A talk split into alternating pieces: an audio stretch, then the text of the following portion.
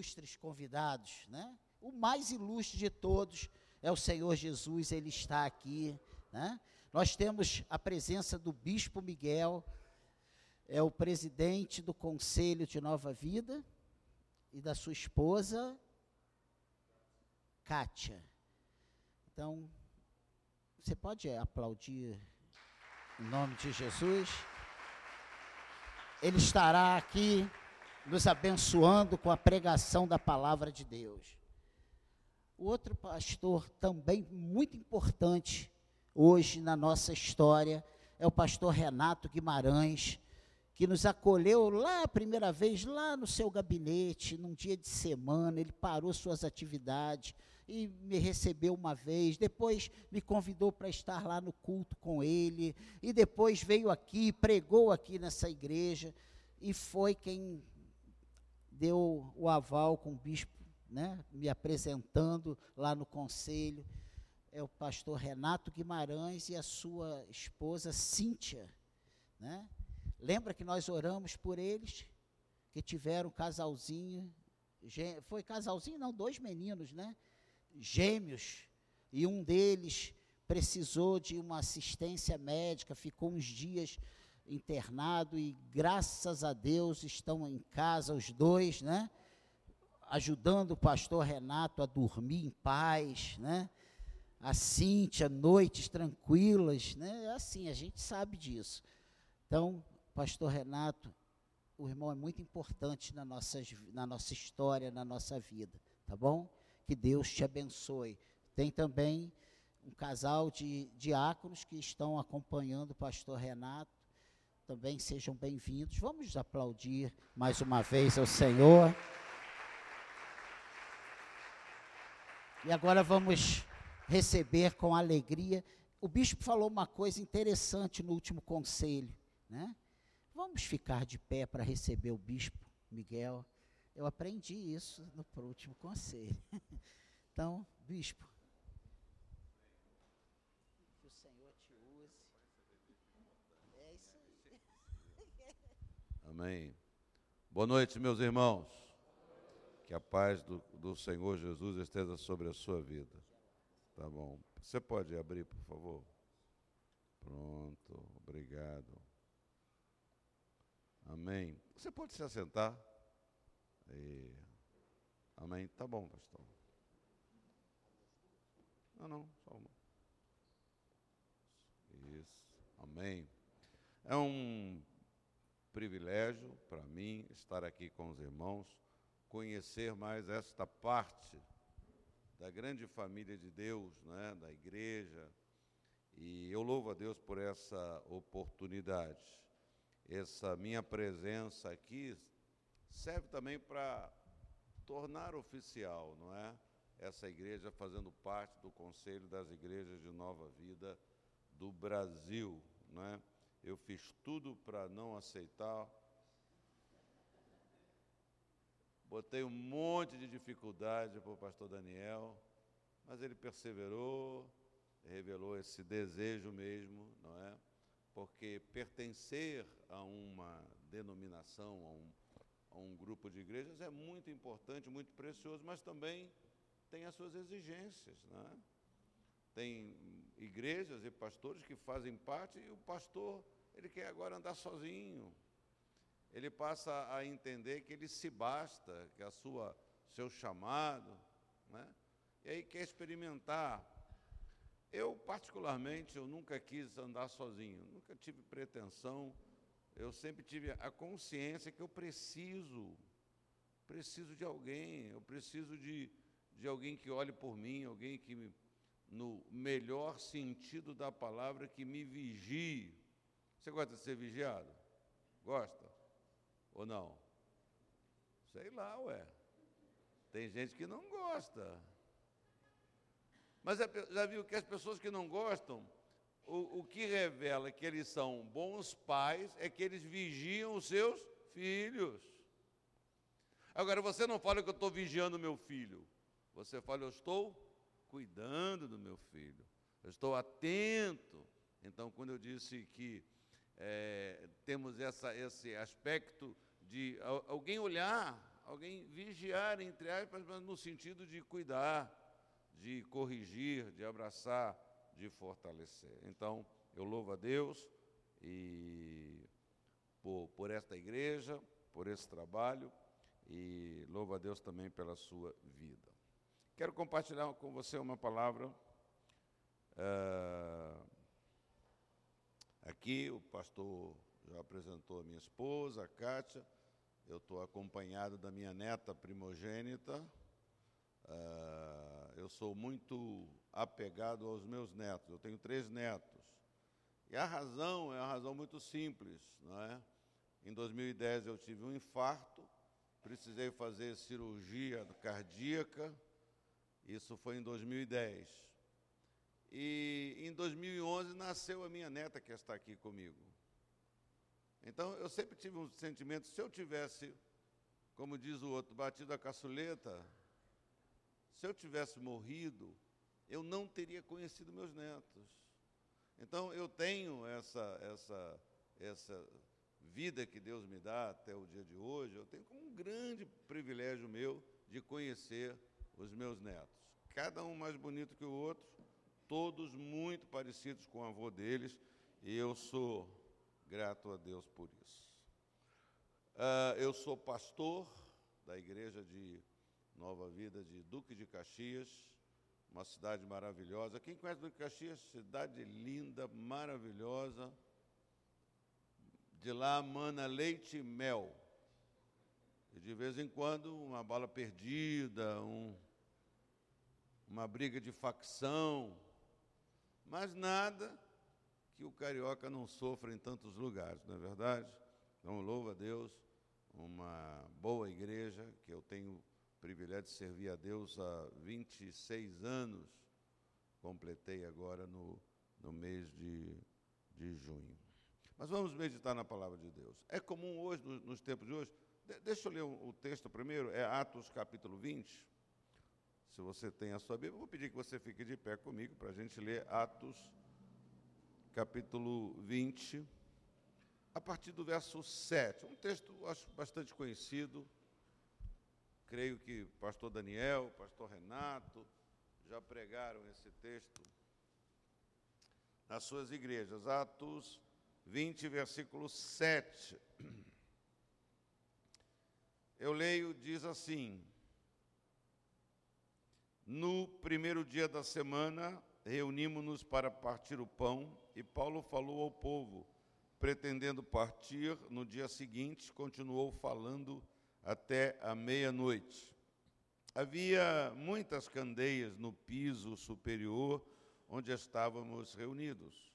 Um jovem chamado Eutico, que estava sentado numa janela, adormeceu profundamente durante o longo discurso de, de Paulo vencido pelo sono, caiu do terceiro andar. Quando levantaram, estava morto. Paulo desceu, inclinou-se sobre o rapaz e o abraçou, dizendo: Não fiquem alarmados, ele está vivo. Então subiu novamente, partiu o pão e comeu. Depois continuou a falar até o amanhecer e foi embora. Levaram vivo o jovem, o que muito os consolou até aqui. Deus seja louvado. Pai, eu te peço, Senhor, que fale aos nossos corações. Eu sou consciente que eu posso falar no máximo aos ouvidos das pessoas, mas o Senhor é aquele que usa a Sua palavra como aquela espada que penetra, que cura, que sara, que corta, que tira aquilo que não deve estar no nosso coração, Pai. Que assim seja nesta noite. Que o Senhor fale aos meus irmãos, porque, como já foi dito aqui, eu tenho certeza que esses irmãos vieram aqui não para conhecer um pastor novo, vieram aqui para te adorar, vieram aqui para oferecer culto, porque esta é a razão do culto, Senhor, a adoração ao Senhor. Seja louvado, seja exaltado, em nome de Jesus, e que o povo de Deus diga graças a Deus. Você pode se assentar. Você sabe, nos tempos atuais existem uma variedade muito grande, quase infinita de igrejas. E isso é ótimo, por um aspecto. Porque assim, vários tipos de pessoas, ou vários tipos de grupos sociais, que precisam ser alcançados pelo, como disse, escreveu o apóstolo Pedro, pela multiforme graça de Deus. Contudo, isso pode ser também perigoso. Isso pode ser também confuso. Pois como que eu vou saber qual é a igreja que está correta? E é comum nos dias de hoje as pessoas, os pastores, é? eu como pastor de uma igreja, eu sou de uma certa maneira pressionado. Não, é porque o tempo é assim, tem que contextualizar a igreja. Sim, mas a Nova Vida sempre foi uma igreja que é contextualizada principalmente na sua pregação. Não é? Porque, mas não, é porque tem que fazer assim, que os tempos são outros. Eu estava lembrando para alguém que eu sou do tempo, né? Ah, não sei se eu digo a minha idade. Vamos fazer o seguinte, vamos combinar. Eu vou falar a minha idade, você fala assim, ah, tá bom? Eu vou completar 67 anos esse ano.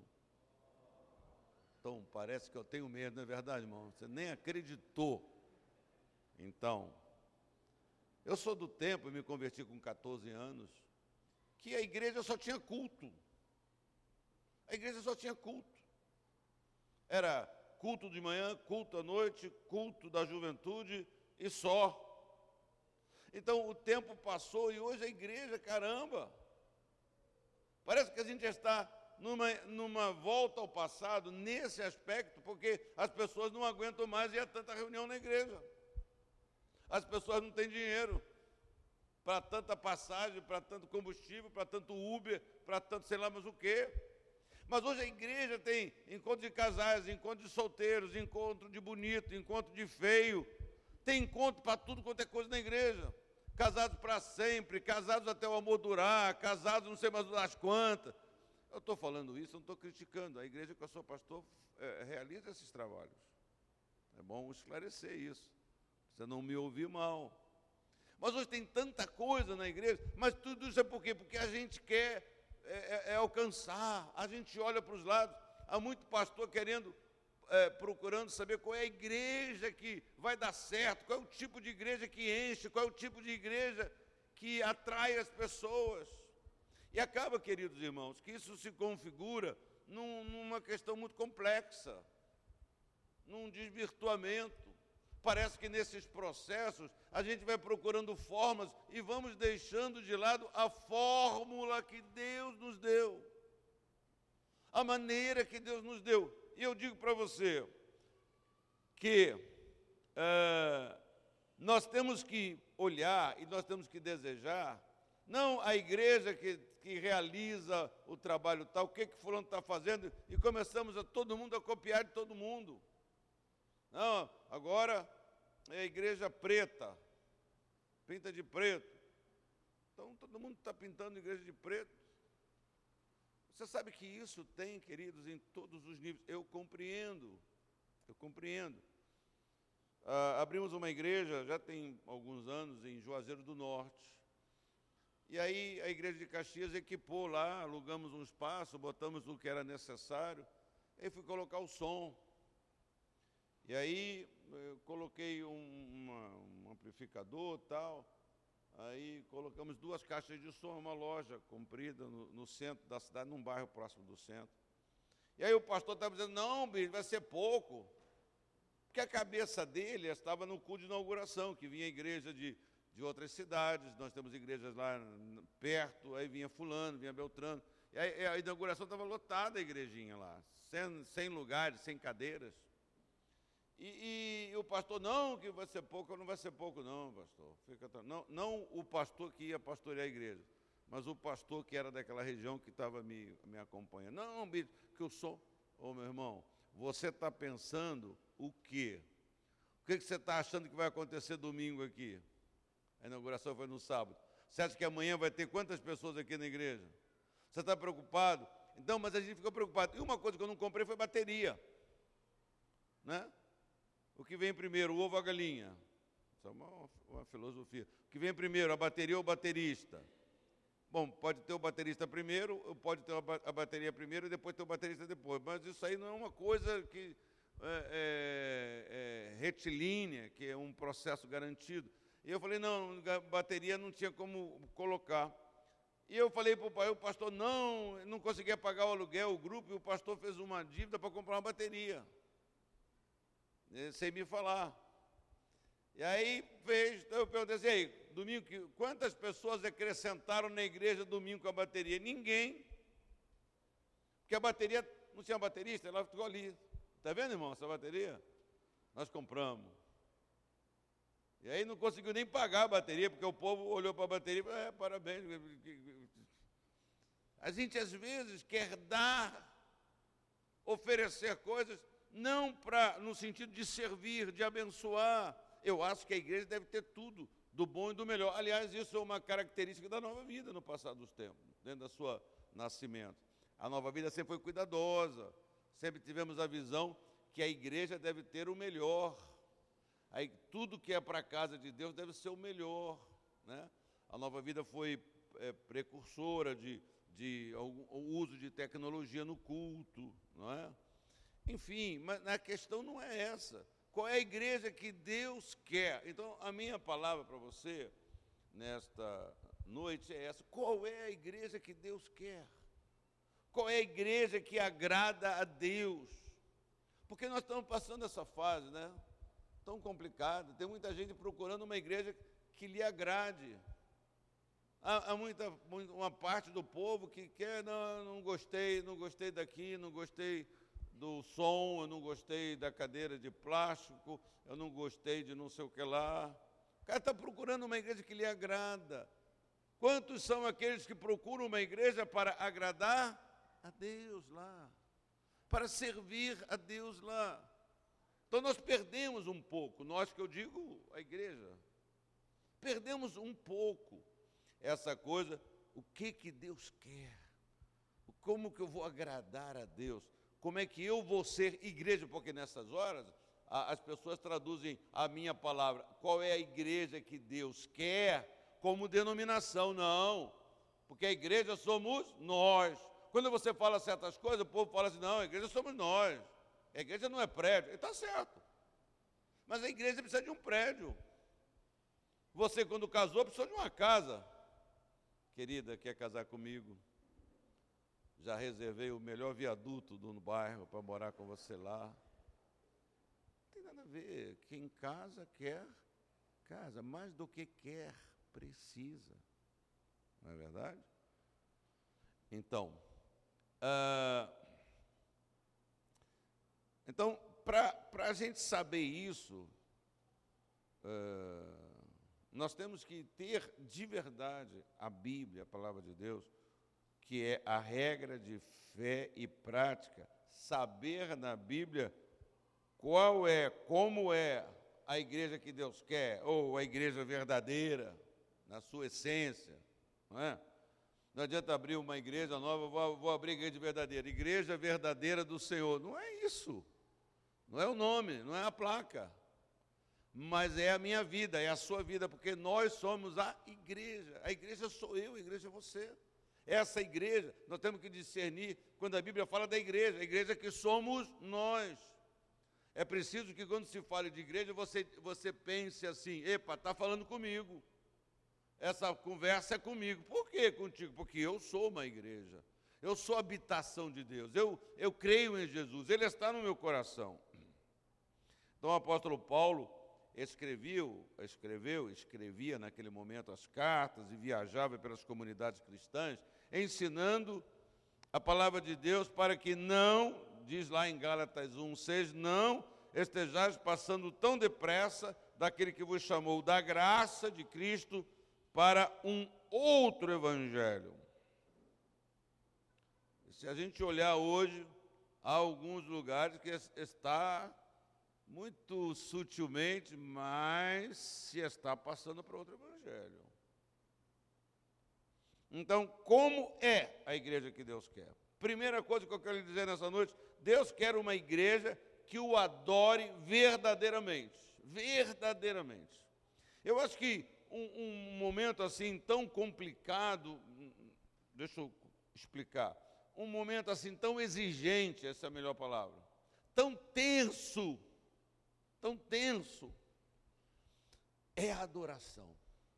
Eu não sei se você percebeu, na adoração a gente faz muitas declarações contundentes. E é importante a gente lembrar que a gente serve a um Deus vivo. Eu não sei qual é o seu histórico de vida, eu não sei se você nasceu no lar evangélico, eu não sei se você se converteu como eu, eu a minha família toda era católica, uh, e aí nós nos convertemos. Eu não sei qual é o seu, o seu histórico, mas eu, por exemplo, eu me adorava imagens, né? Eu nunca falo mal, e não tem sentido falar mal de um católico, porque eu fui católico, e o que, que eu queria como católico? Eu queria servir a Deus. Eu aprendi de uma maneira, eu aprendi que o caminho é de uma forma, e eu ia na igreja porque eu queria ter, conhecer Deus, servir a Deus, né? Então, ah, não, que o católico. Não, a pessoa que está lá, ela, ela quer, ela se considera cristã, crê em Jesus, né? Enfim. Então, diz, diz, diz esse, está falando da adoração, ela é um negócio muito sério. E nós temos que ter cuidado, porque me parece que a igreja, nos dias de hoje, canta da goela para fora. A gente faz declarações. O que é que nós cantamos hoje aqui? Como que nós adoramos a Deus, louvamos a Deus com música? O que, é que nós dizemos? Quero beber. Ora, Deus não está só ouvindo o que a gente disse, Deus está olhando para o nosso coração. Como é que vai ser amanhã? Amanhã eu tenho que pagar a conta não sei de quê, amanhã eu tenho que pegar o acordar cedo, e quero beber, mas não quer nada. Se faz declaração, ah, eu. Esse, esse hino não canta mais, né? Você vai ver que eu sou meio antigão. Eu só confio nos a gente não só confia no Senhor. Então, a, a igreja que Deus quer é uma igreja que o adore verdadeiramente. No primeiro dia da semana, estando nós reunidos uh, com o fim de partir o pão, versículo 7, uma parte do versículo 7. Então a igreja entrou, de essa igreja aqui do texto, se reunia no primeiro dia da semana, como era costume dos novos cristãos que iniciaram a compreensão sobre o tempo da graça e não da lei mosaica. Primeiro dia da semana, o domingo.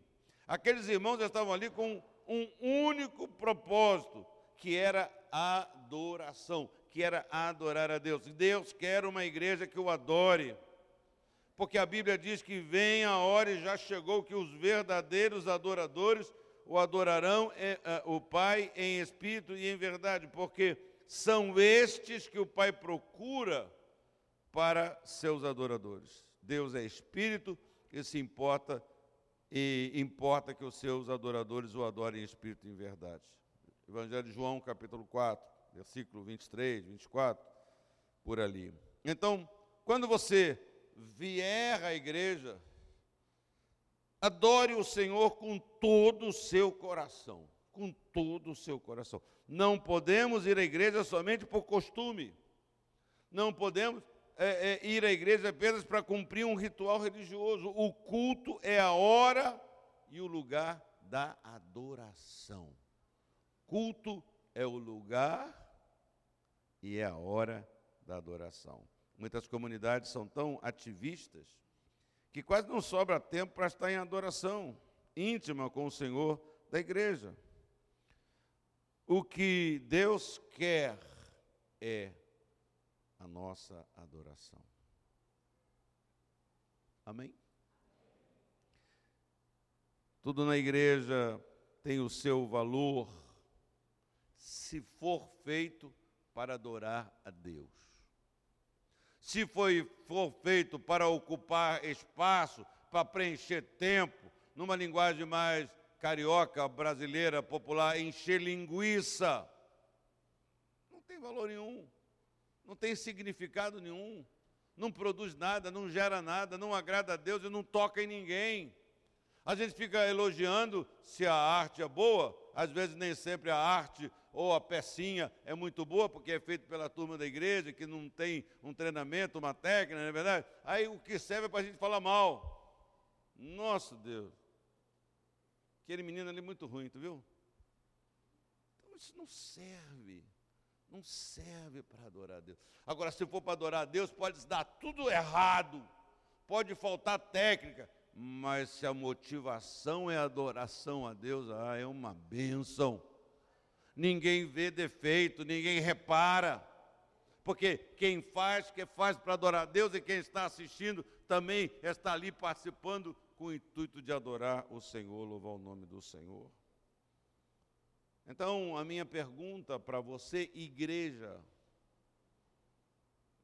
igreja não de nova vida do engenho de dentro, mas você, igreja Antônio, você, igreja Maria, você tem adorado a Deus verdadeiramente? Você tem adorado a Deus desta forma? É muito comum, irmãos, a gente cair numa acomodação não é? Eu não sei se você é casado, eu sou casado com essa menina ali há 42 anos, nem parece. Né? Olha para a cara dela, você não vou nem dizer a idade dela, que aí você vai dar um ó muito maior.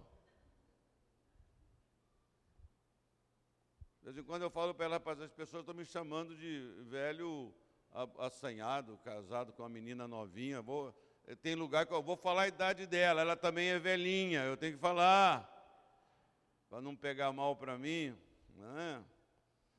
42 anos, ora, tanto, tanto tempo, eu sou pastor em Caxias há 26 anos.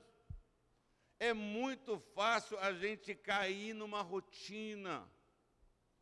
É porque a gente já está casado, então vai, vai, vai de qualquer jeito. Né? Mas você sabe que isso não satisfaz, nós precisamos ter sempre um cuidado, temos que ter sempre cuidado. Eu estou 42 anos casado com essa menina e eu continuo empenhado em regar o nosso jardim, porque o tempo passa. Ela não é mais a menina que eu me casei. Eu casei com ela, ela tinha 20 anos. Pronto, falei a idade dela. Me casei com ela, ela tinha 20 anos. Eu tinha 24 anos. Nós não somos mais aquelas pessoas. Eu não tinha cabelo branco. A minha barriga era toda aqui em cima, com uma musculatura. A barriga foi descendo, foi descendo. A gente, a gente, a gente, a gente vai mudando, não é verdade? Ah, com 20 anos a Kátia tinha uma força para tanta coisa, tinha uma disposição. Hoje ela não tem, ela tem muita força, mas ela, ela já tem outras necessidades. Ela precisava de pouco, hoje ela precisa de muito. Ah, imagina. Continua me sugando até hoje, tem que dar mais. Não é assim? Se você quer ter um casamento abençoado, você dá trabalho. Dá trabalho. Você tem que você tem que manter o ânimo, você tem que manter certas coisas no seu casamento. Então, na nossa fé também, ah, já estou na igreja.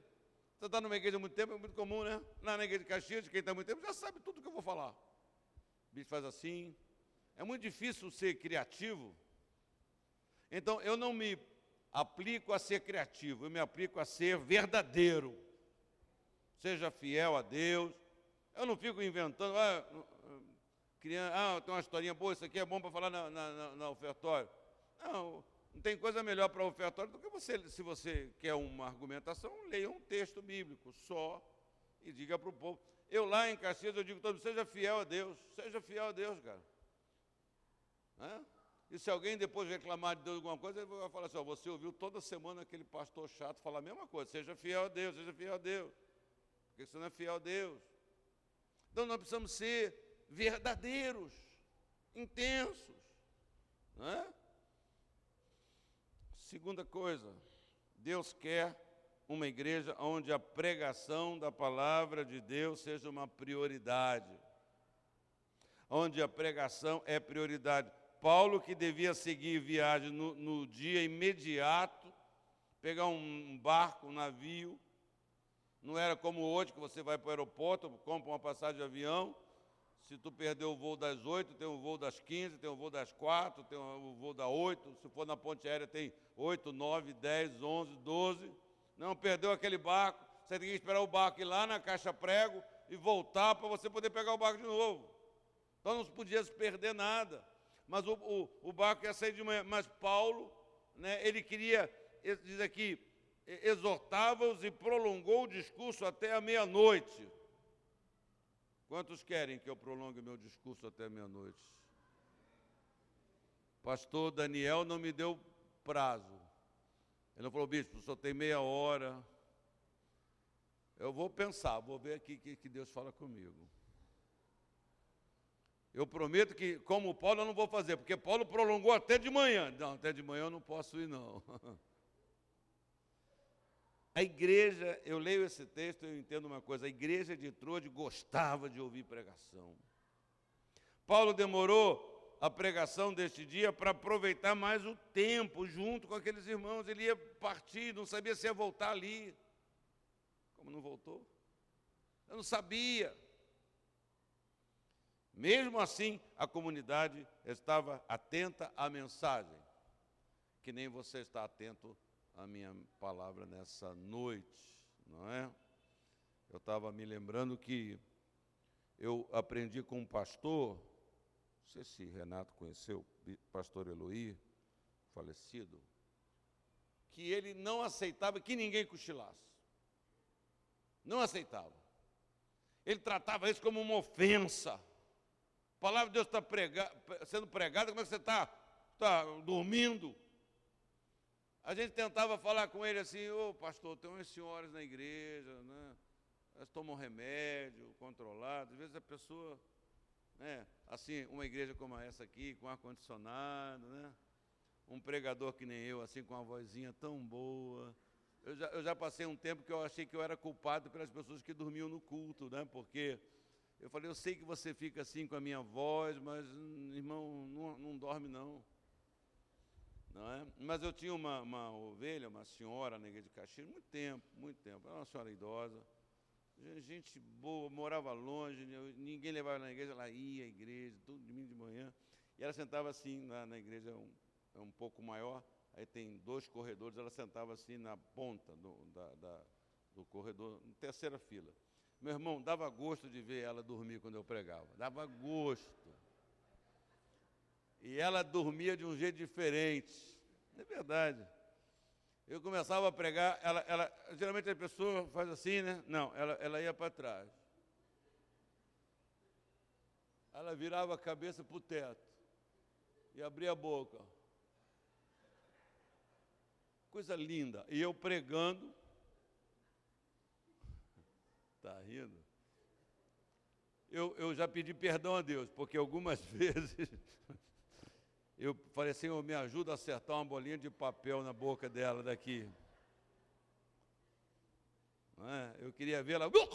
Eu falei, Ih, foi batizado com o Espírito Santo aí. Nunca fiz isso. Fica tranquilo, que eu não sou um pastor tão mau assim. Mas mas aquele povo amava ouvir a palavra de Deus. E esse é um problema que você tem que se cuidar, sabe por quê? Porque esse é um sinal desses tempos que a gente vai vivendo, quando as pessoas vão ter fastio da Bíblia. O povo no deserto teve fastio do maná. Olha, você imagina, o maná salvou a vida deles, mantinha a vida deles. Eles começaram a, a, a um, um mês Aquele mesma coisa, poxa, não dá para dar uma geleia, um azeite, não dá para mandar mais coisas. Nós somos assim, né? Nós queremos coisa nova, novidade, novidade. E não está errado. Isso está na gente, né? Você quer ter a sua casa melhor, suas coisas novas, você quer ter o carro melhor, você quer ter o carro novo. Você, né? O problema é quando você vai para o casamento, quer ter uma mulher nova, agora, não dá mais, né, irmão? Olha aí. Então, essa coisa a gente tem que controlar. E, em razão da palavra de Deus, porque a palavra de Deus é poderosa, não volta vazia. A palavra de Deus não precisa de acréscimo, a palavra de Deus não precisa de emenda, a palavra de Deus não precisa de interpretações cênicas. A palavra de Deus é poderosa. Passará o céu e a terra, mas essa palavra não vai passar, e essa palavra não volta vazia. Ela é uma espada penetrante de dois gumes na nossa alma. Então nós não podemos nos enfastiar desta palavra, nós não podemos substituir esta palavra. Nem a igreja, a instituição pode remover pregação. Durante um tempo, e, irmão, se generalizar, julgar é muito complicado. Para mim, a, a questão está sempre nas intenções. Qual a intenção? Mas houve um período, na, em igrejas que eu é, os jovens tinham muito isso. Ah, até no culto as pessoas queriam, ah, vamos fazer um culto só de louvor. Por quê? Por que fazer um culto só de louvor? É, é porque é mais animado. Ué, mas a pregação não é animada? Nós não temos ânimo de ser animados? Não, mas é de vez em quando. Mas de vez em quando por quê? Nem de vez em quando deve ser isso assim. A não ser que haja um propósito específico. Mas no culto da igreja, nossa igreja aqui, domingo de manhã, domingo à noite, quarta-feira. É, é pouco assim, deve ser considerado por nós pouco. Precisamos ouvir, precisamos alimentar, precisamos ler a palavra de Deus. E hoje, queridos, eu repito, eu não convivo aqui com os irmãos, talvez vá conviver um pouco mais, uh, dentro da minha limitação e capacidade. A, a igreja de Trode gostava. Paulo demorou, mesmo assim a comunidade estava atenta. Hoje a gente vive coisas que tem muitos saem do templo na hora da pregação. Outros conversam o tempo todo e não conseguem prestar atenção. Por, por, outro lado, é verdade, os pregadores precisam se esmerar cada dia mais na palavra do Senhor para ministrar com autoridade para a igreja. Eu fui formado na nova vida, converti, minha vida toda segue a história da igreja. Foi, foi na igreja, andando paralela na igreja. E, e, eu aprendi tanta coisa com o bispo Roberto, e sobre o valor de, da, da pregação, sobre a, a, nova vida, por exemplo, as crianças vão ter um, um as crianças não saem do templo para não atrapalhar o culto, elas saem para receber uma orientação que elas possam se alimentar. Né? Mas o bispo vai dizer assim, uma pessoa, e hoje nós temos um problema de celular, né? Eu nem ia falar, sempre que eu faço celular, toca, um ah, Jesus, ainda sou culpado. Quem mandou o bispo falar do celular, o meu celular tocou agora aqui que eu esqueci. Então o bispo vai dizer assim: uma pessoa, o bispo vai dizer assim, uma pessoa que conversa atrapalha 20 pessoas, distrai 20 pessoas ao seu redor. Não sei de onde ele tirou essa, esse cálculo. Mas era o bispo Roberto, a gente acredita nele, né? Mas é verdade, mas é verdade. Às vezes a gente, Deus está falando, né? Eu quando assumi a igreja de Caxias, ah, ficava muita gente fora do, do templo igreja tinha passado por uma turbulência muito grande, um problema muito grande quando eu cheguei lá. Era uma igreja muito machucada, muito ferida. E eu cheguei muito amoroso. Cheguei lá cheio de amor para dar. Batia naquele povo. Eu era o anjo, não tem um anjo que está com a, espada desembanhada, né? Eu era o pastor com a vara, o cajado desembanhado. Porque aquela igreja precisava de muito ensino, de muita exortação. Falei na reunião do conselho agora isso sobre exortação. Né? Ah, ah, eu estou. Poxa, o pastor me deu cajadada, está precisando de uma, de uma palavra de, de carinho, está precisando de leite, está precisando de, de bibi, bibi, neném. É neném. Vida toda neném. Se o seu neném não crescer, o que, que você vai fazer com ele? Você vai levar no médico. Você não vai achar normal. Você vai achar que tem problema com ele. Não é assim, queridos. Espiritualmente, essas comparações são válidas. Então, exortação. Eu, eu disse lá para os pastores: a maior prova de amor é, é exortação. Ah, é, a gente tem uma noção de exortação, de bronca, de não sei o que lá, mas não, exortação é uma proteção. Ei, não, rapaz, não faz isso não. É o que você, se você teve um filho bem educado, você exortou ele quase que todo dia. Não, meu filho, não faz assim, isso não é bom, não fala de boca cheia, não bota o dedo no nariz, não faz isso, não faz aquilo, não responde assim, não fala assim. O que que falta de exortação, de correção, de ensino, que é a, a, a, o sinal máximo de amor, não é dinheiro, não é o que você dá, é exortação, porque Deus exorta, corrige o seu povo a quem Deus ama. Então, digo para você: se você não exorta seus filhos, você não ama seus filhos.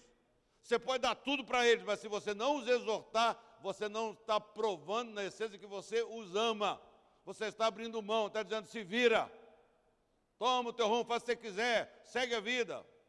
Não enche a minha paciência, não me incomoda. Que é o que a gente vê hoje, irmãos. Tem algum professor aqui? Tem? Ah, tem, sempre tem professor, graças a Deus. Mas não é hoje ser professor é um tormento. Ninguém respeita ninguém. Professor ameaçado, é xingado. Professor tudo estressado. Tudo aí. Ansiedade lá em cima. A não ser que você seja crente. Mesmo assim, né, irmã? Mesmo assim, difícil. É aquela pressão diária. Mas o que, que falta? Falta faltou exortação, faltou amor. É isso. Entendeu?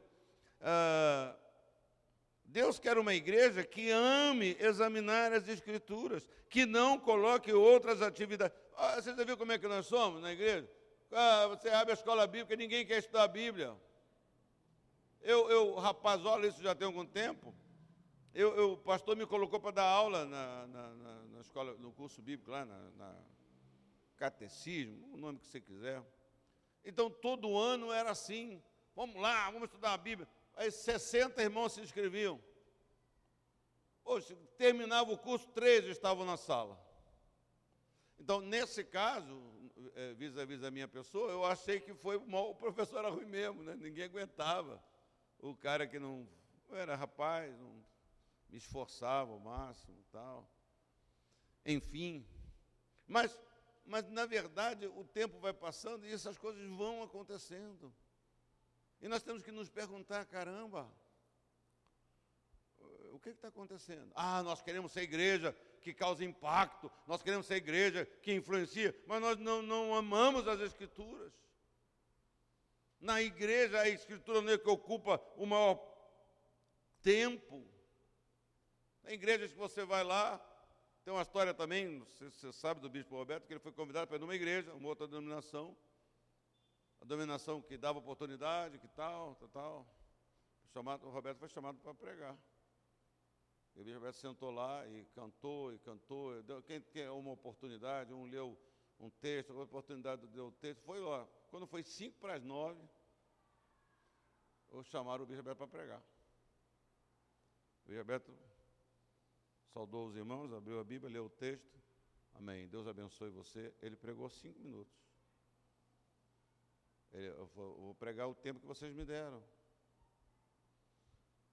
Deus abençoe, orou. Então, às vezes, não, mas o, a, a, palavra, a palavra. Eu aprendi com o bispo Roberto que a boa pregação é aquela que você sabe responder sobre esta pregação em uma uma, uma, uma palavra, uma, uma frase. Então, a pregação deve ser assim: o que que o pastor Daniel pregou de mim de manhã? Ele pregou que Deus cura, é isso que ele pregou. Ele pregou sobre cura, Deus cura, não há mal que Deus não cure, cura. As pessoas têm que entender aquela pregação. Ô, ô, ô fulano, o que, que pregou na sua igreja hoje? Ah, pregou isso. Você tem que saber responder a pregação numa frase. Aí você vai, às vezes tem pregador, como é que é? Lê, começa com Jeroboão, depois vai para o Apocalipse, depois vai mas tem uma benção, falou tanta coisa. Aí, o que, mas o que você aprendeu hoje? Olha, olha, tanta coisa, nem sei dizer, então não aprendeu nada. É uma enxurrada bíblica, né? Tem gente, você sabia? Tem gente que está empaturrada com a Bíblia, que conhece muita coisa, mas não pratica nada. Enfim, uma igreja que agrada a Deus é uma igreja que a pregação é, é tem essa importância. Que eu oro para que você, e eu creio que você gosta, e oro para que você goste ainda mais. Aprenda a ouvir, aprenda a ouvir a pregação da palavra. Mais uma, um, uma questão sobre como é a igreja que agrada a Deus. É, Deus quer uma igreja que seja a luz do mundo. Eu gosto dessa ilustração, não sei se você já ouviu é, do versículo 8: havia muitas lâmpadas no cenáculo onde estavam reunidos. Ora, essa é uma tradução aqui da, da NVI, essa versão que eu uso. Muitas lâmpadas. Muitas lâmpadas. Ora, que lâmpada era? Será que era lâmpada de LED? Não. Era lâmpada de voltagem? Não, não tinha. Então, é, o local onde a igreja de Troade estava reunida era embelezado pela presença de muitas pessoas. A casa estava cheia e talvez tenham vindo de suas casas trazendo as suas lamparinas. Que as pessoas não tinham nem iluminação pública. Então as pessoas tinham a sua lamparina. E as pessoas levavam as lamparinas para aquele lugar de adoração. Isso fazia com que mais pessoas estivessem ali, mais a, a luz era intensa mas o ambiente era iluminado.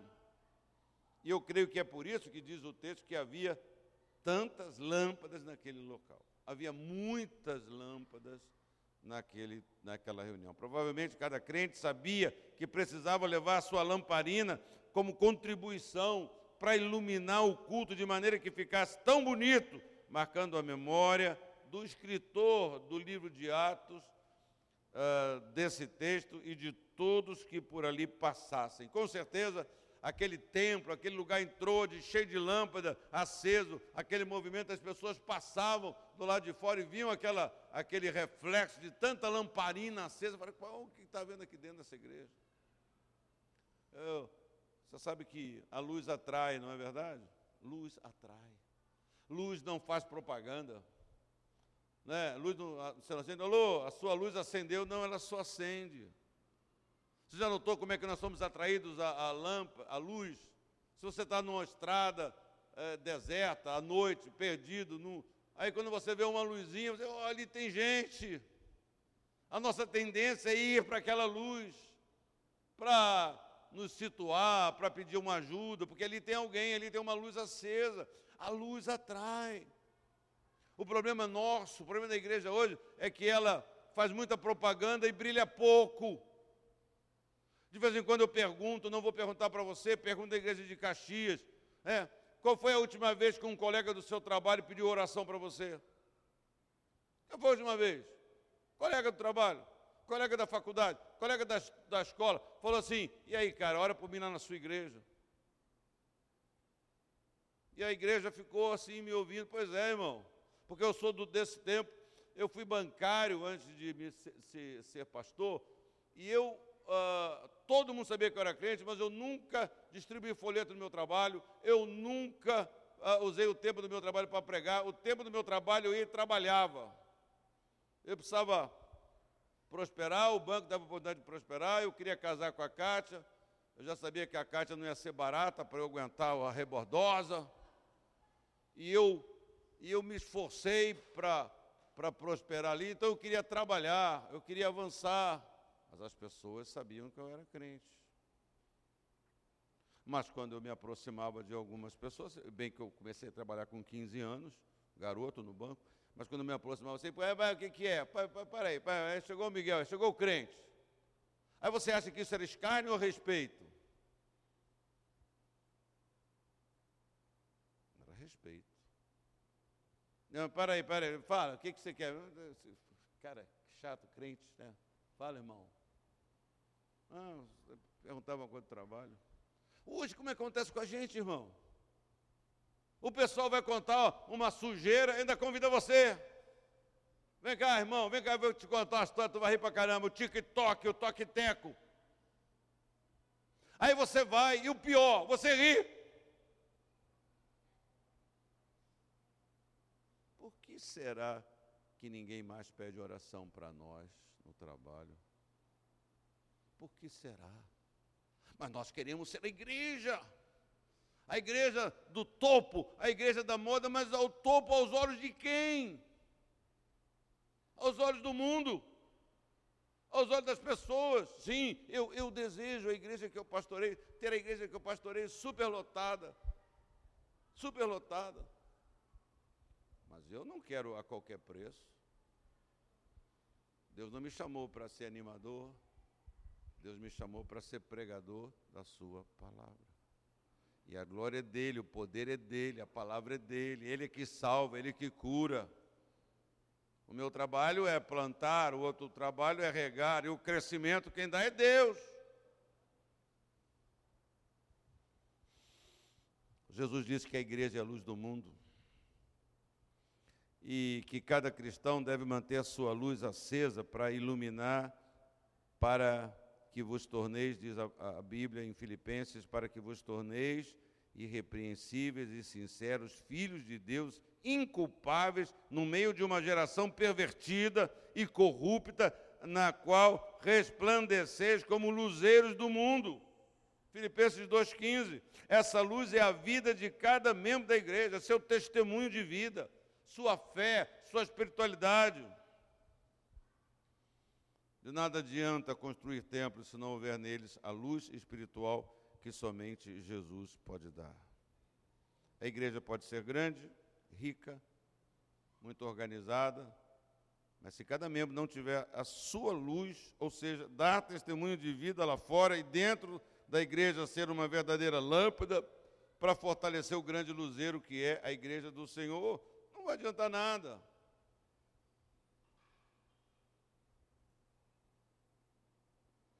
A igreja que eu sou pastor é uma bonita igreja. É um bonito templo, é um templo relativamente novo. Embora a igreja completou 45 anos de existência. É, mas eu sempre soube que se Deus não estiver ali, não adianta. Se Deus não está presente, não satisfaz. Se Deus não derramar a sua graça, não adianta. Um candidato a político aí, numa, lá de Duque de Caxias, ele bateu lá na porta, eu estava, por azar meu, eu estava lá, eu cumpri a minha parte de pastor sendo educado, de ouvir, de receber. E ele falou assim: Bispo, na verdade eu quis vir aqui porque eu queria tanto conhecer essa igreja por dentro.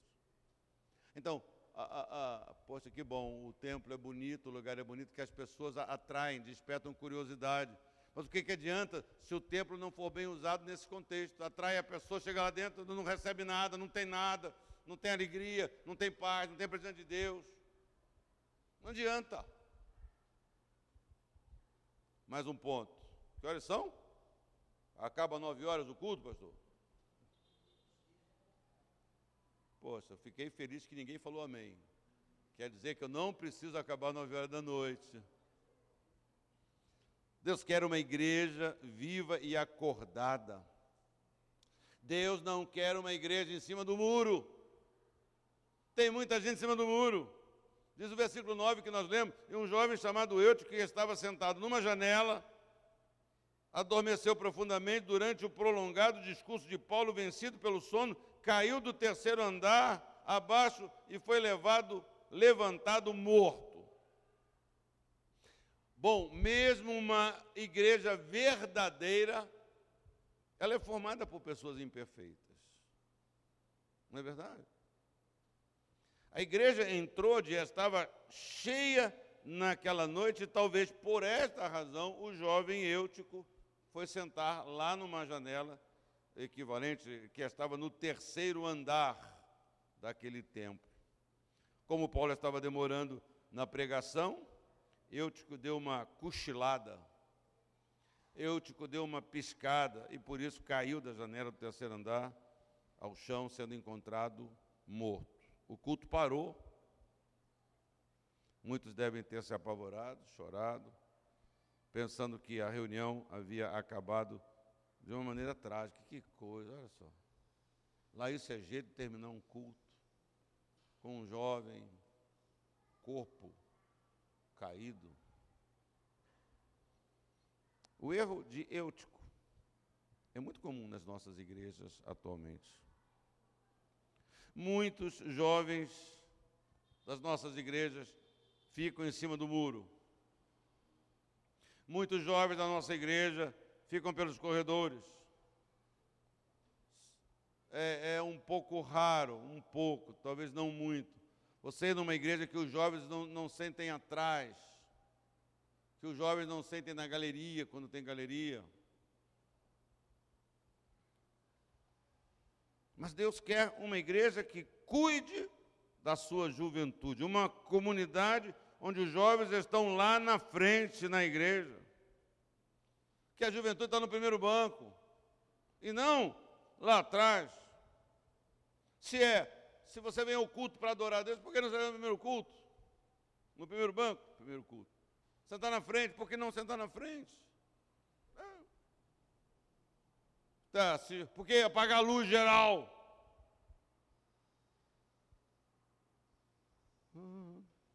Está se escondendo dentro da igreja.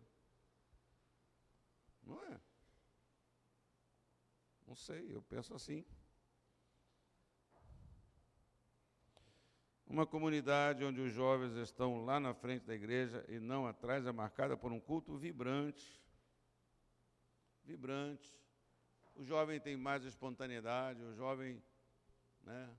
Às vezes a gente vê um jovem assim, amando, abraçando, alegre. Mas a, a, a, gente às vezes fala mal, né? Então, coitado, não sabe nada. Quando está minha idade vai ficar assim, chucro que nem a mim.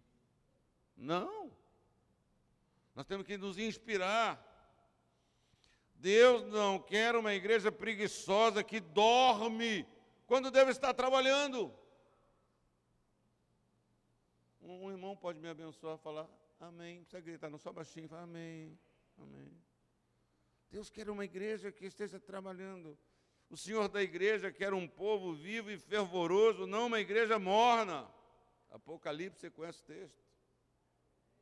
Em nossas igrejas existem muitos jovens caindo pelas janelas. Infelizmente, caindo pelas janelas para lado de fora. Caindo pelas janelas para o mundo. Cadê aquele moço maravilhoso, aquele rapaz legal, animado, crente, adorava a Deus, chorava. Ah, agora está usando droga. Meu Deus. Por isso, precisamos buscar ser uma igreja viva, uma igreja acordada para que o que acontece ao seu redor. Quando você vira um irmão dormindo espiritualmente em cima do muro, não deixe ele quieto, não deixe ele sozinho. Pense como eu, o Senhor me ajuda a acertar uma bolinha de papel na boca dela para ela acordar. Preciso fazer alguma coisa. Ah, não, aquilo é um morno, aquilo. Olha lá, está dormindo. Não, não. Não. Faça a sua parte. Pelo menos mantendo acordado, dê-lhe a mão para que saia de cima do muro que desça daquela janela. Está dentro ou está fora? Está sentado em cima do, do, do beiral lá da janela? Sei lá, o nome. Você está acordado, meu irmão, ou você está em cima do muro? Você está acordado, você está ali, olhando de longe, não se envolvendo, não se comprometendo, não colocando o seu braço não colocando a mão no arado. Mais uma coisa que eu quero lhe dizer: Deus quer uma igreja que abraça os mortos com amor. Descendo, porém, Paulo, você percebeu isso aqui nesse versículo? Descendo, porém, Paulo inclinou-se sobre ele, abraçando-o Olha, olha que coisa interessante. Fosse você, pastor Renato. Eu sei por mim, se fosse eu, eu ia descer e ia falar: sai morte! Eu repreendo esse espírito de morte. Sei que. Não é surpreendente, Paulo? Paulo desceu e o abraçou. E não disse nada para ele, disse para os irmãos. Ele não disse, levante e anda. Ele não disse, eu te sacudo no poder do Espírito Santo. Pá, pá, pá. Não. Ele o abraçou com amor e falou palavras de fé para os irmãos que estavam assistindo.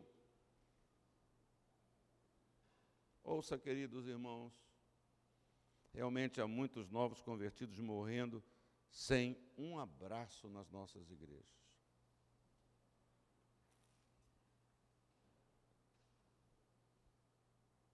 Um abraço pode curar. Nos termos do texto, um abraço pode ressuscitar um morto.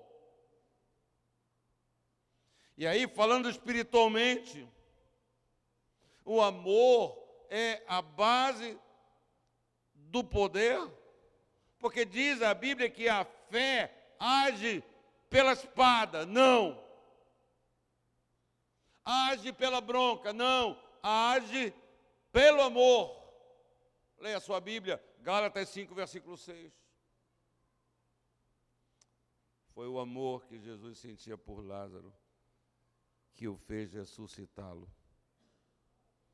E este mesmo amor impulsionou os apóstolos para curar vidas. Amor, compaixão. Ô, oh, cara, me dá um dinheirinho aí. Cara, eu tô Durango Kid. Você que está duro, não fica triste. Porque Pedro e João eram duros também quando foram para o templo. Me dá uma moeda aí, eu não tenho prata nem ouro, mas seja rico também como eles. Mas o que eu tenho, eu te dou. Levanta e anda. Problema, às vezes, da, das nossas igrejas, né? não só Nova Vida, da igreja, é que ela tem prata e ouro ela tem muito prata e ouro e pouco poder e pouco amor. Porque o amor de Deus se manifesta, o poder de Deus se manifesta através do amor. Ah, não, vamos fazer, vamos ajudar, está aqui, cara. Não vou te dar 10 reais, não, vou te dar 100. Não vou te dar moeda, não, cara, arrebenta, vou te ajudar. Porque nós não perdemos a capacidade de dizer: levanta e anda.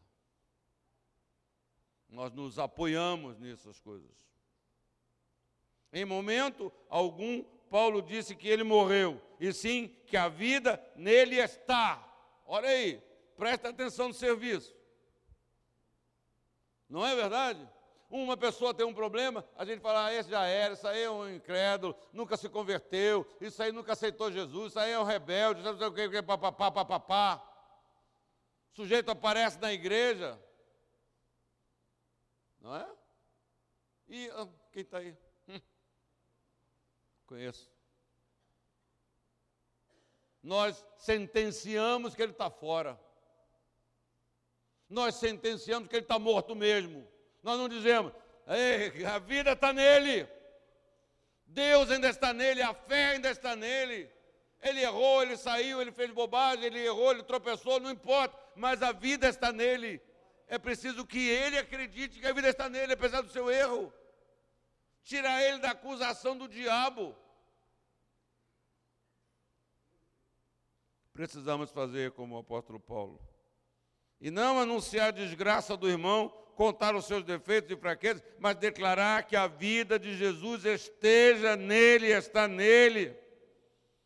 E levantá-lo para continuar adorando a Deus. A igreja, igreja que eu pastoreio precisa abraçar os mortos. Essa igreja precisa abraçar os mortos. Precisamos fazer como Paulo, parar tudo. Né? Eu estou aprendendo. Peraí, agora, agora eu estou pregando, pô. ô diácono, diácono, vai lá. E não fala assim, diácono vai lá e ressuscita. Diácono vai lá e tira o corpo aqui de dentro, está atrapalhando. Não é verdade, irmão? Não é uma verdade triste? Não é uma verdade constrangedora para mim? Para nós?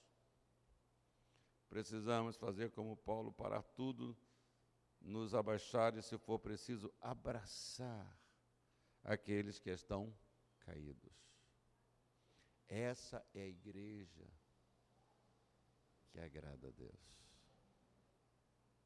Essa é a igreja que Deus quer. É assim que Deus quer que a igreja seja. Ah, qual é o microfone, qual é a marca? Não, na nossa igreja o teclado é Roland Rubo do, do tal das quantas. Volto a dizer, a igreja tem, deve ter tudo de melhor. Por quê? Porque a casa de Deus é o lugar de adoração, é o lugar de servir a esse Deus. E o nosso Deus é grande, é poderoso, é maravilhoso, não é? Você sabe que uma acusação séria foi feita através do profeta ao povo, lá no. Foi o profeta Osés.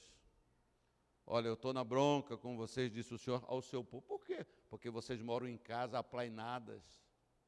Vocês moram em casas bem construídas. E a minha casa está em ruína. Em ruína. Eu, eu, eu, eu tenho dificuldade em entender certas coisas. Não é? Assim, a pessoa é próspera, é abençoada, tem, Deus favoreceu, fiel, tá, tá, tá. Aí entra na igreja, vê necessidade, não faz nada.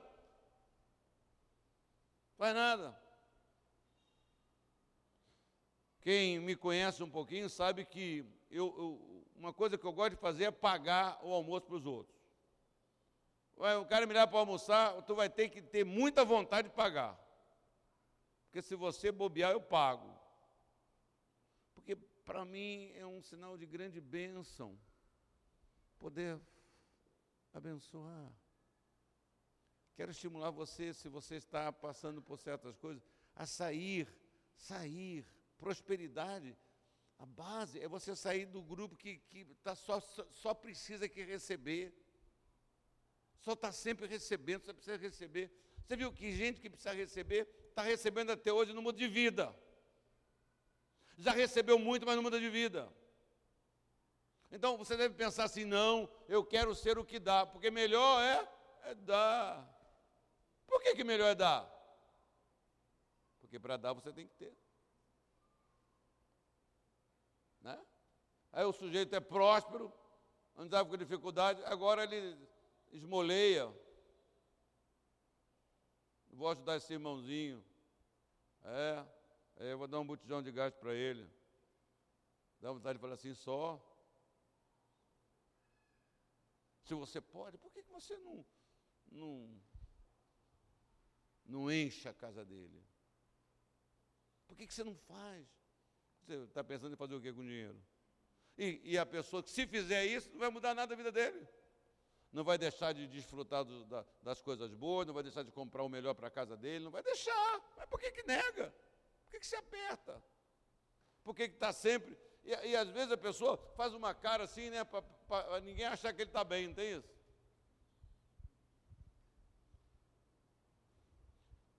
Na hora do dízimo na igreja,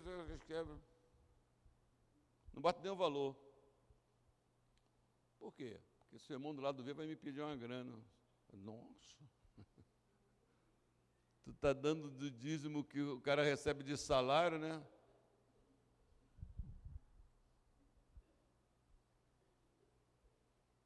Não é verdade? Nosso coração, nosso coração. É, é, dá, dá, dar é um privilégio. É, eu sempre, a minha noção de prosperidade é, são essas, né? Eu sempre quis ser um homem abençoado para poder abençoar. Eu, pessoa que eu mais tenho abençoado é a minha mulher. Você tá, tem uma historinha minha com ela que é verdadeira. Estava é, assim, na carne, em casa, pensando. Eu falei para ela assim, Kátia, estou pensando uma coisa aqui, mulher. Se eu não tivesse casado com você, eu era um homem rico. eu tinha muito dinheiro, porque eu, que eu já gastei de dinheiro com você. Em 40 anos de casado, nossa, eu estava milionário. Aí ela fez a cara dela assim, de mulher sábia, eu falei, ah, não, é verdade. Agora tem uma coisa, se você não tivesse casado comigo, você não teria os filhos que você tem. Esses não teria mesmo também. Já sou apegado aos meus filhos, né? Não, esse não teria. Teria outros, mas esse eu não teria. Eu falei, ah, pô, é verdade. Aí quando ela falou assim, gente, poxa, eu também estaria mais rico ainda se o que eu gastei com filho. Não faz essas contas, faz essas contas.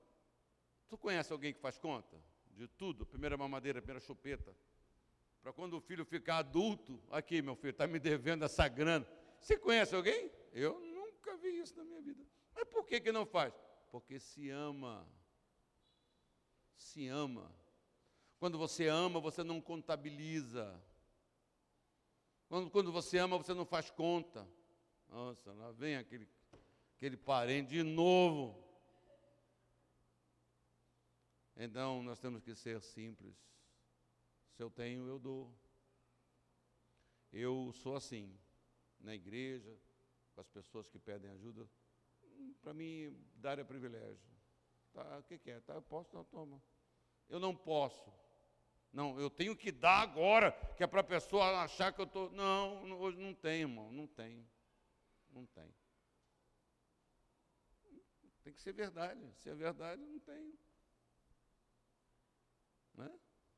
Aprendi a emprestar. Você quer saber como deve se emprestar? Eu só empresto dinheiro que eu posso perder. Entendeu? Só empresto dinheiro que eu posso perder. Só empresto dinheiro para o pastor Renato. Se ele nunca me pagar, eu também nunca vou cobrar ele. Tá, tá bom. Não, pelo amor de Deus, eu vou lhe pagar. As, as pessoas, para arrancar o dinheiro, prometem um monte de coisa que elas não podem cumprir. E eu, quando empresto, empresto com essa consciência. Tá bom, irmão, vai em paz. O dia que o irmão puder. Não, bicho, não, não. Dia 30. Tá bom. Quando o irmão puder pagar, o irmão me paga. Seis meses depois, o irmão veio me pagar esse dinheiro. E quando ele veio me pagar, eu nem lembrava mais. Oh, não queria lhe dar esse dinheiro. Mas dinheiro para quê? Não, que o pastor me emprestou. É mesmo, rapaz? E sabe o que eu disse para ele? Ó oh, irmão, se o irmão não puder pagar agora também, não, faço questão. Então, tá bom. Recebi, botei no bolso, saí da igreja assim, no meio do, do pátio. Ô, bicho, queria falar com o senhor, pô, o senhor pode me arrumar uma grana? O outro dia veio pegar emprestado. Tá? Posso, o dinheiro que já estava perdido, toma aí, leva, perdeu para outro. Então, se você. Eu não empresto, eu tenho mil reais para pagar o aluguel, eu não empresto para ninguém esse dinheiro, porque eu tenho que pagar o aluguel. Não, mas o senhor me dá, me empresta aqui antes do senhor. Quando é que vai ser o lugar? Eu não entro nessa conversa. Não, não, eu não empresto, não, eu não posso. O dinheiro que eu tenho, eu não posso. O dinheiro que eu tenho tem compromisso. Porque se você emprestar um dinheiro, porque as pessoas podem ter problemas também. O, o carro bateu, é um prejuízo, um acidente, não tem como te pagar, então não vai pagar o aluguel. É ou não é, irmão? Estou certo ou estou com a razão? Vou terminar. Minha mulher, ela, minha mulher trazia um sino para bater no, no culto, para na hora que eu tenho que parar minha pregação. Eu vou terminar. Deus quer uma igreja que não se afasta, não perde a comunhão. Subindo de novo, partiu o pão, comeu e ainda lhes falou largamente até romper a alva, e assim ele partiu. O culto teria acabado tragicamente, mas foi prolongado até o amanhecer. Nada impediu que a ceia do Senhor fosse ministrada naquela igreja. Paulo também empolgou-se, continuou sua pregação depois do que o culto continuou até, até de manhã. Uma ordenança, a ceia do Senhor é uma coisa muito séria. Não tem um pastor hoje que não, não, não fale sobre isso. Pois é, rapaz.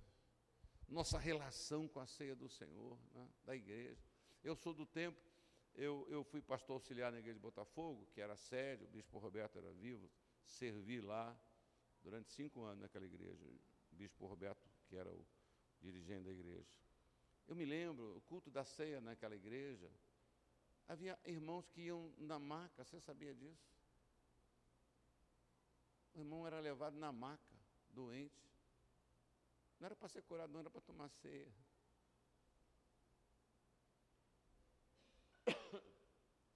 É, as pessoas tinham um, senso da ceia. A modernidade, os tempos, a crise, a pandemia, né? Eu preciso voltar à prática. A ceia já vem o copinho, não, não, não, não, não partimos o pão mais. É tudo. Não, você vai no, no, no mercado, lá no, no, Fast food, não. Aquele que você não sai do carro. Drive.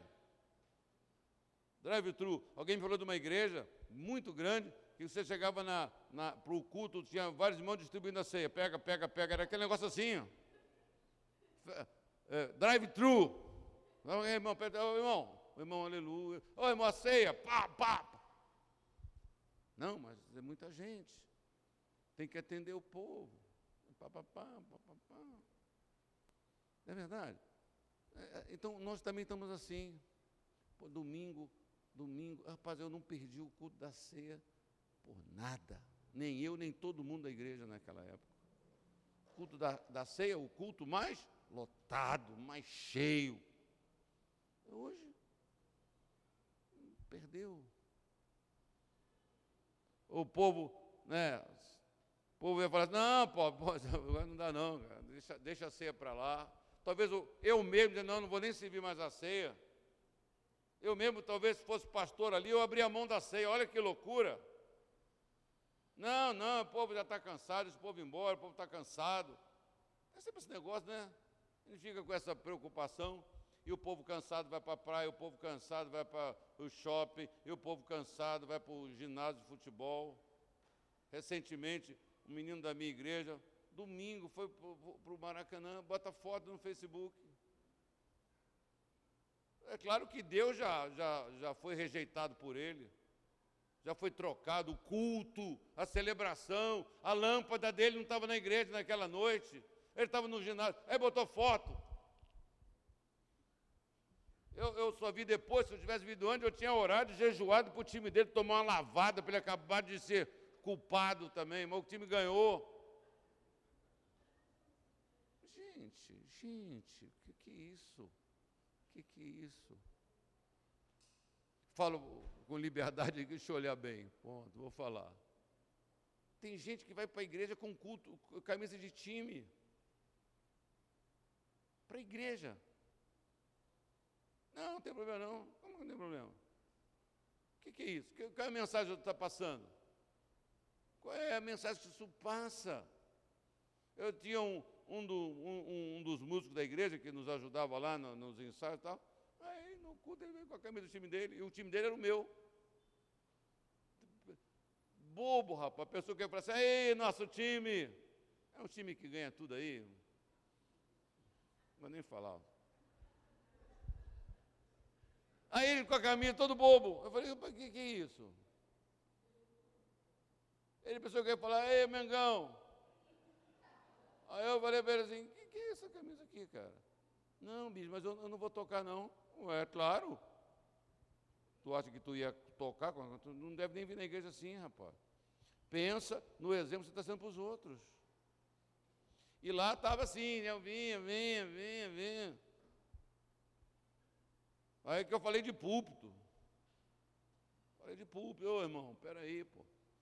Ah, você fosse falar com o prefeito, você ia com a camisa do seu time. Se você fosse, não sei o que, você ia com a camisa do seu time. Se for na audiência, você não pode. Você não é dentro do tribunal. Você não entra, se não tiver de paletó, não entra. Não, mas lá a gente se sujeita, mas ninguém não quer se sujeitar. E, e isso fala, não é verdade? Isso fala.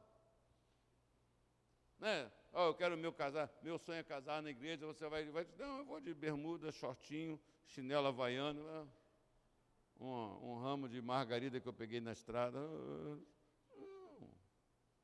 Uma coisa melhor, é o seu casamento, é o culto, culto, culto. Ah, não, mas o pessoal é pobre, o pessoal não tem dinheiro, mas Você desculpa por quê? Se a pessoa é pobre, olha, deixa de ser pobre, irmão. Lá em Juiz de Fora eu fiz isso, aqui eu fiz isso.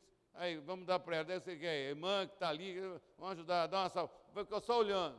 Aí compra uma sapatinha rasa, dá uma rasteirinha. Rasteirinha também é um negócio feio, né, irmão? Deixa, eu falei, né? Nem vi se você está de rasteirinha. Vou acabar. Minha mulher está com uma cara tão feia para mim. Como eu tenho medo dela. Vou terminar. Eu tinha mais meia hora para falar, mas você vai perder esse restante aqui. É... Vou só dizer mais uma coisa. Deus quer uma igreja feliz. Feliz. Eu, uma vez disse na igreja assim: olha, a Bíblia diz que a gente deve resplandecer. Como é que a gente resplandece? Tem irmão que resplandece como?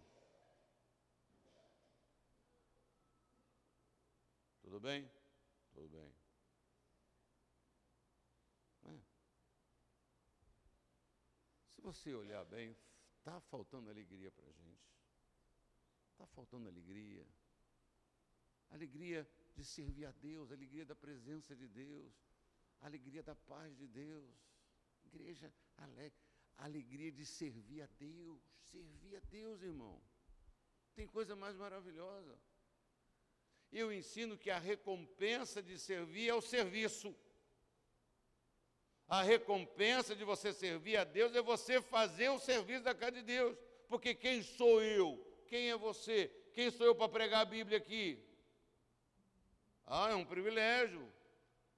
Ah, eu, eu recebi um chamado de Deus. Que privilégio a minha recompensa é ter saúde, perna, energia, entendimento e, e estar aqui pregando. Essa é a minha recompensa, já recebi.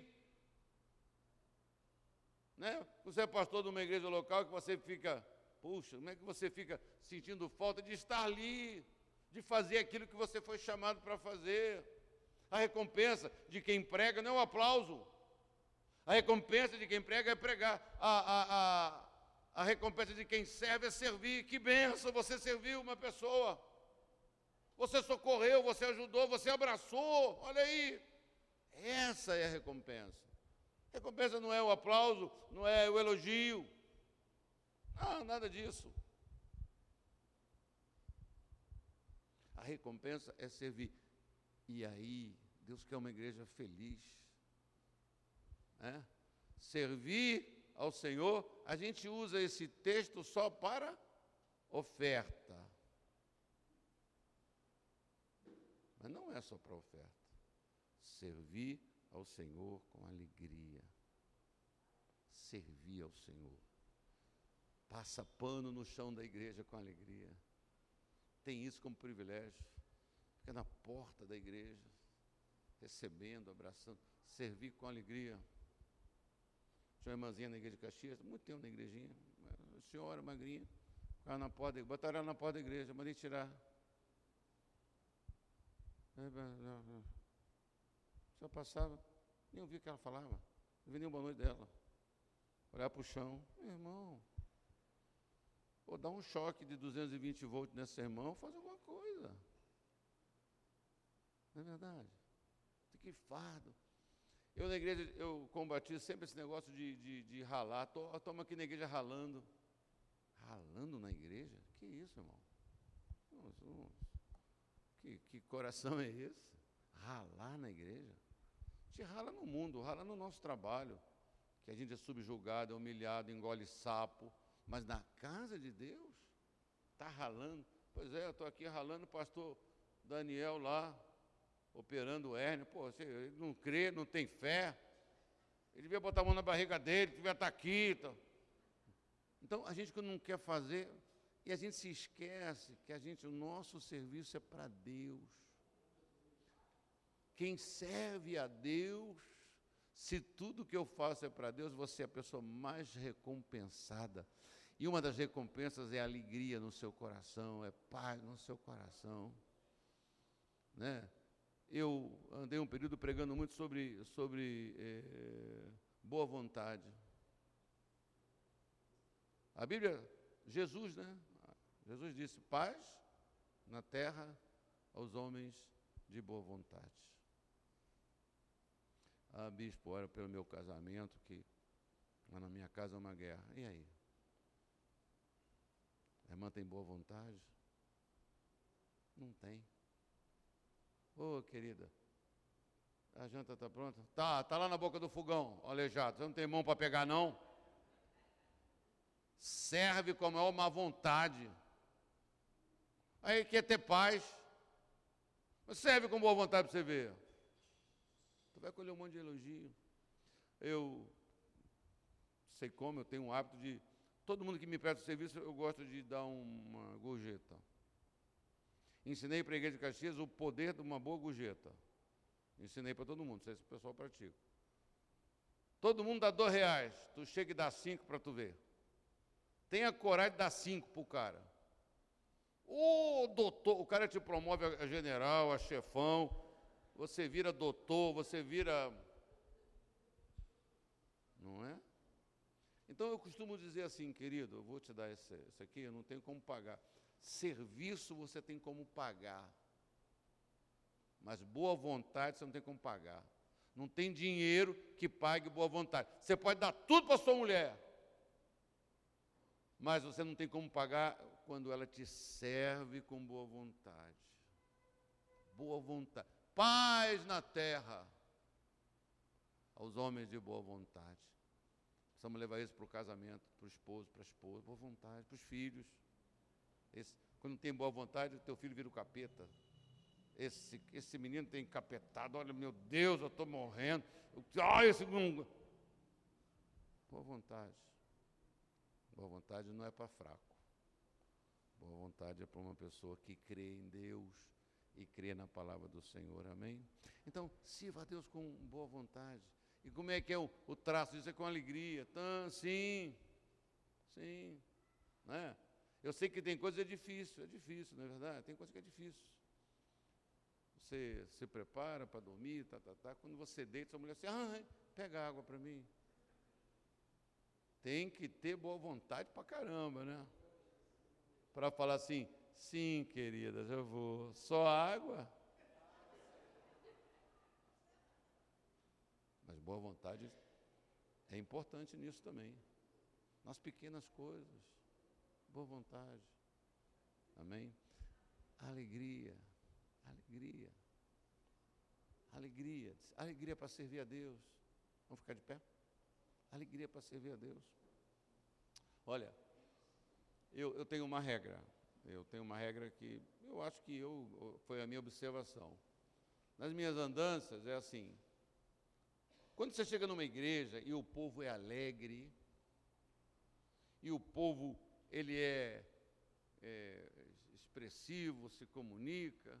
Duas coisas eu entendo. Aquele povo é um povo que contribui. Porque quem é murmurador na casa de Deus é quem não dá nada, sabia? Quem não contribui, murmura. Não, ô pastor, pastor Renato, não devia fazer isso, pastor Renato, pastor Renato, está errado. Só tem que fazer isso, tem que melhorar.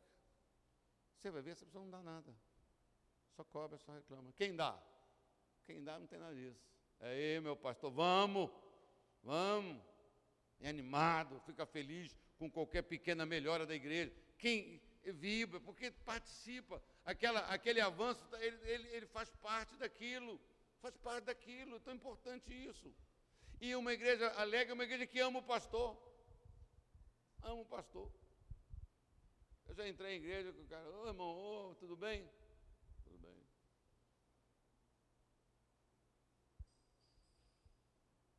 É.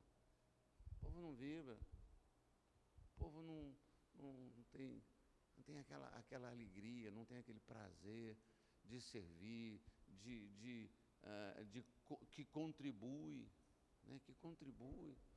Eu vou terminar contando essa narrativa. Quando a gente terminou a construção do templo lá em Caxias, e foi uma, uma obra de Deus, e um resultado de um povo muito simples, economicamente, financeiramente, mas um povo corajoso, um povo que dava, que deu, continua dando para manter aquela casa. E eu me lembro que eu falava assim, meu irmão, precisamos de 30 mil reais. Isso há oito anos atrás, dez anos atrás. Precisamos de oito, 30 mil reais. Aí vinha uma senhorinha humilde, botava no envelope por tempo, cinquentinha. Aí, meu pastor, vamos arrebentar com esses 30 mil. Dava 50. Ela não falava assim, não, meu 50 é tão pouco. Eu não pensava assim. Ela pensava que ela tinha que dar. E quando a gente foi inaugurar, a inauguração lá foi sexta, sábado e domingo. Só divulguei sábado e domingo. Porque sexta foi a inauguração só da igreja, dos irmãos da igreja. Porque o povo luta, se sacrifica, e quando você tem inauguração, o que, é que faz? Quem deu, quem contribuiu, irmão, não senta aqui não, senta lá atrás, que aqui vai sentar o bispo, vai sentar o pastor Renato, o pastor Daniel, as, as importantes, e a pessoa da igreja fica lá, perdida lá atrás, apertada, em pé. Não, não, em Caxias não foi assim não. Em Caxias nós tivemos uma inauguração só nossa.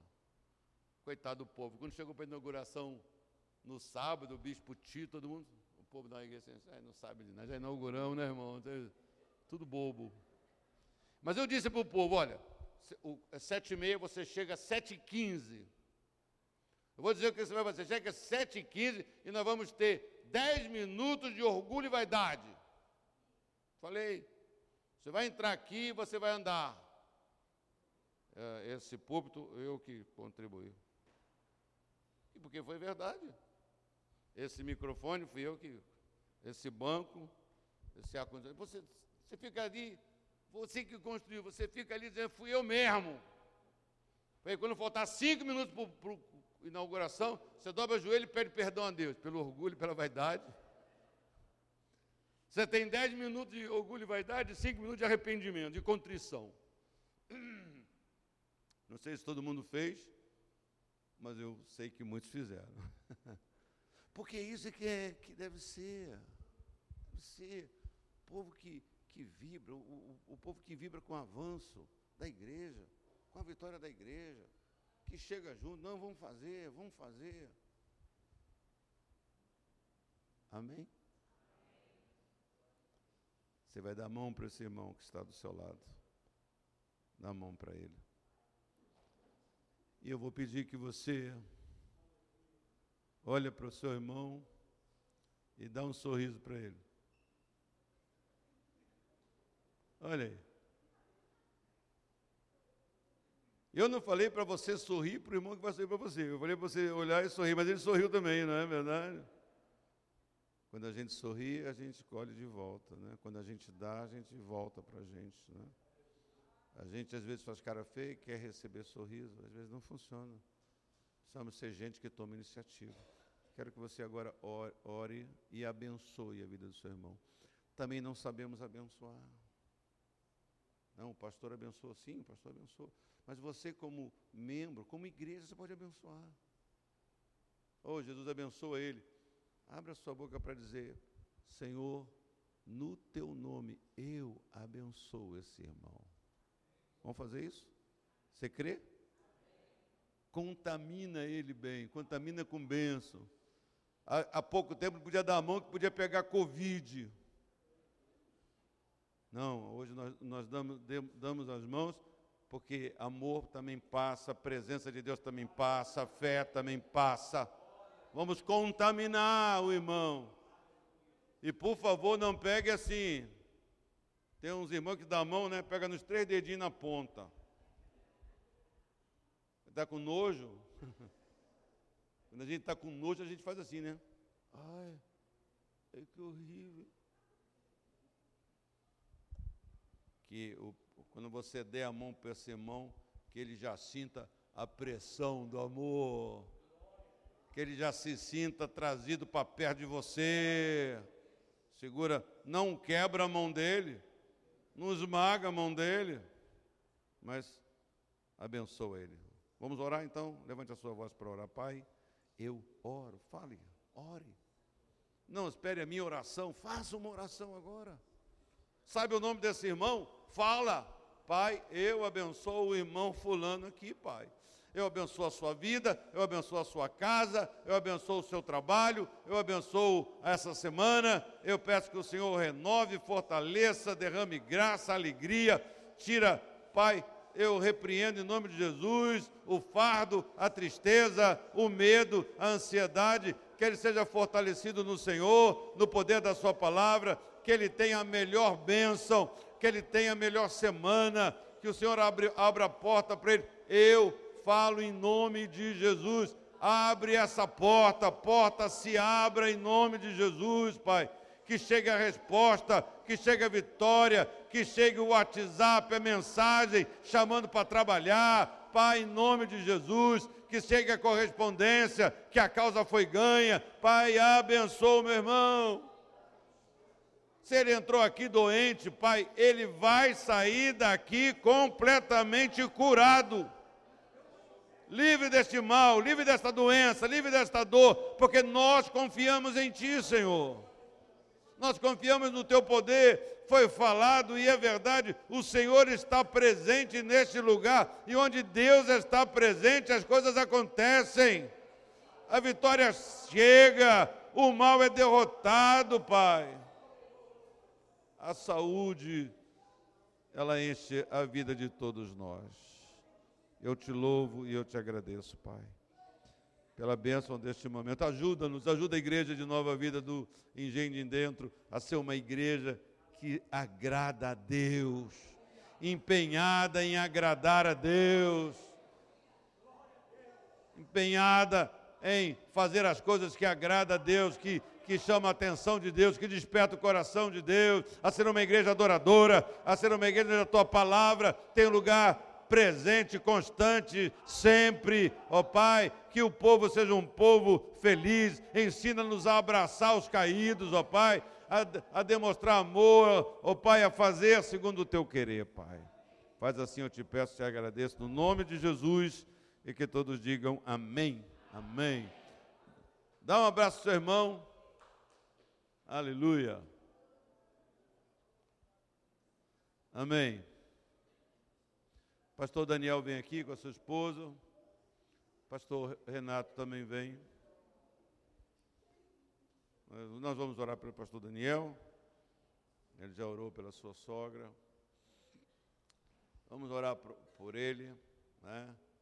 Assim, em nome do conselho, a gente vai, através desta oração, é, oficializar, né? talvez seja essa palavra, mas que esta igreja pertence ao, faz parte do conselho, que o pastor Daniel também faz parte do conselho das igrejas Nova Vida do Brasil. Amém? Agora, qualquer reclamação do pastor Daniel, você tem a mim para fazer. Olha que coisa boa. Você não precisa ir para a esquina e ficar falando mal do pastor. Vamos orar? Você vai estender suas mãos. Você também faz parte da grande família da Igreja de Nova Vida no Brasil. Estenda sua mão para cá, Pai, no teu nome, eu, pastor Renato, na, representando o nosso conselho, nós impomos as mãos sobre esse casal, sobre a tua filha, sobre o pastor é, Daniel, pedindo, Senhor, que o Senhor o abençoe, que essa decisão, que essa etapa, ah, dê a ele o que ele precisa de apoio, de, de abraço, ah, de ajuda, de estímulo, Senhor, para que ele cumpra com fidelidade o chamado dele, o chamado dele que o Senhor deu nesta casa, neste lugar.